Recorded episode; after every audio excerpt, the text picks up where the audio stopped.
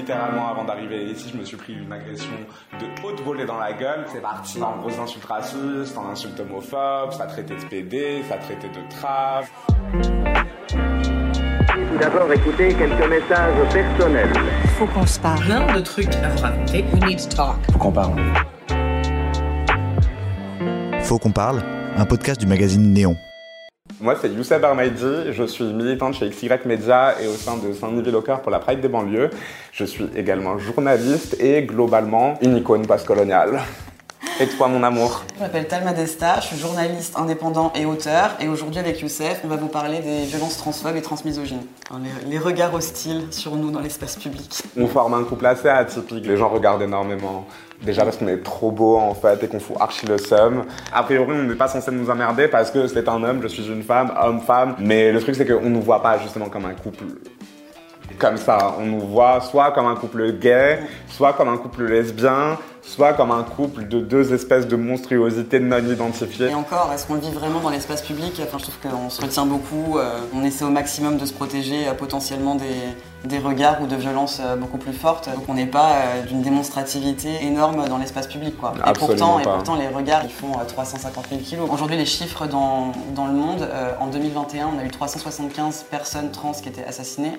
Et sur ce total, euh, 96% qui étaient des femmes. Et les chiffres là, ils sont édifiants. Euh, sur le premier trimestre euh, 2021, euh, ils ont recensé euh, 1968 agressions sur le territoire français. Et c'est une erreur de croire qu'il s'agit uniquement euh, de violence et de haine d'individus à d'autres. C'est aussi euh, un ensemble de violences systémiques euh, qui s'exercent sur nos vies, d'ordre euh, économique par exemple, puisqu'il y a un accès au logement et à l'emploi qui est rendu très très difficile pour les personnes trans, mais aussi des violences médicales. On a aussi énormément de, de violences administratives. On a aussi des choses qui ne sont plus forcément d'actualité, mais qu'on peut rapprocher à une forme de barbarie.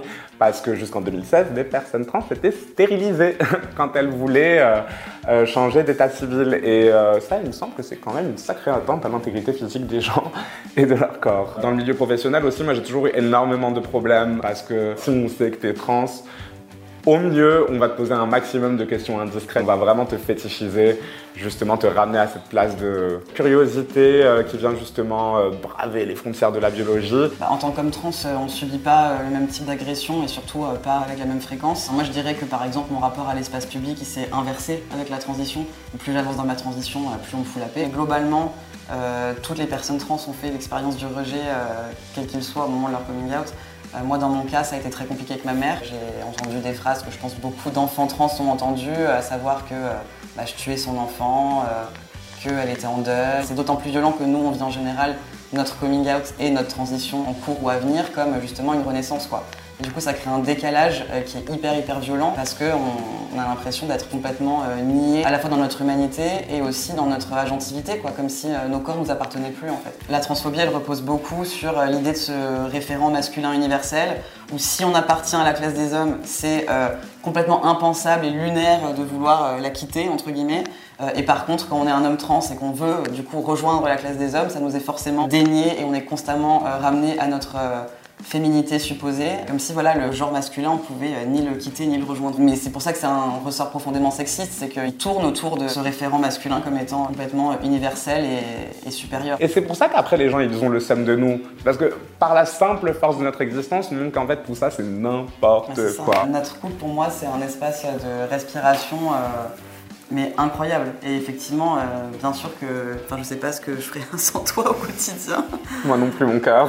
Parce que cet espace où on se comprend, on peut en parler, il n'y a pas besoin d'expliquer, il n'y a pas besoin d'essayer de décrire euh, ce qui est vécu. Enfin, automatiquement, on comprend, même si bien sûr on a une expérience de, de la transphobie euh, qui est complètement différente, mais en tout cas. euh, je trouve que c'est tellement un espace sécurisant de savoir qu'on sait ce que l'autre vit et qu'on peut en parler de façon très profonde et que ce soit compris en fait. Absolument. Il y a une, reconnaissance très forte et on arrive vraiment à se comprendre en des termes et dans des domaines qui sont très intimes et qui sont très complexes, très nuancés. Et au-delà de ça aussi, ça fait vraiment du bien d'avoir quelqu'un justement qui te valorise et qui t'aime et qui essaie justement de t'investir d'un vrai sens de l'estime de soi, d'un vrai sens de l'amour propre. Parce qu'en dehors de nos cercles, bah, on va constamment projeter des absurdités sur nous. Naviguer en tant que personne trans dans un monde aussi cis normatif, c'est horrible. Vraiment, c'est horrible. Et justement, d'avoir euh, quelqu'un qui permet en fait d'aimer, de continuer à être aimé. Enfin, là, je commence à bafouiller un petit peu parce que je suis justement pas habitué à parler d'amour. Je suis pas habitué à, à me laisser aller à ce genre de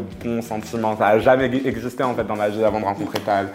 Et depuis que je l'ai rencontré, en fait, j'arrive vraiment à me voir comme une vraie personne, avec de vraies dimensions, avec une vraie valeur, avec une vraie dignité. Et ça me permet ensuite d'aller attraper le col de celles et ceux qui osent me contester, en fait. C'est un espace où du coup euh, on est vu pour qui on est. Et c'est tellement rare dans le quotidien d'une personne trans. La question disparaît, et on peut juste regarder des films ensemble, on peut regarder des séries, on peut sortir, on peut faire la cuisine, on peut littéralement genre juste faire des trucs. euh, Des trucs euh, de couple hétérosexuel finalement. Un petit peu quoi. Qu'on parle est un podcast de Néon. Si vous avez aimé cet épisode, n'hésitez pas à le commenter, à le partager ou à le liker sur votre plateforme préférée. Il fallait qu'on en parle, on en a parlé.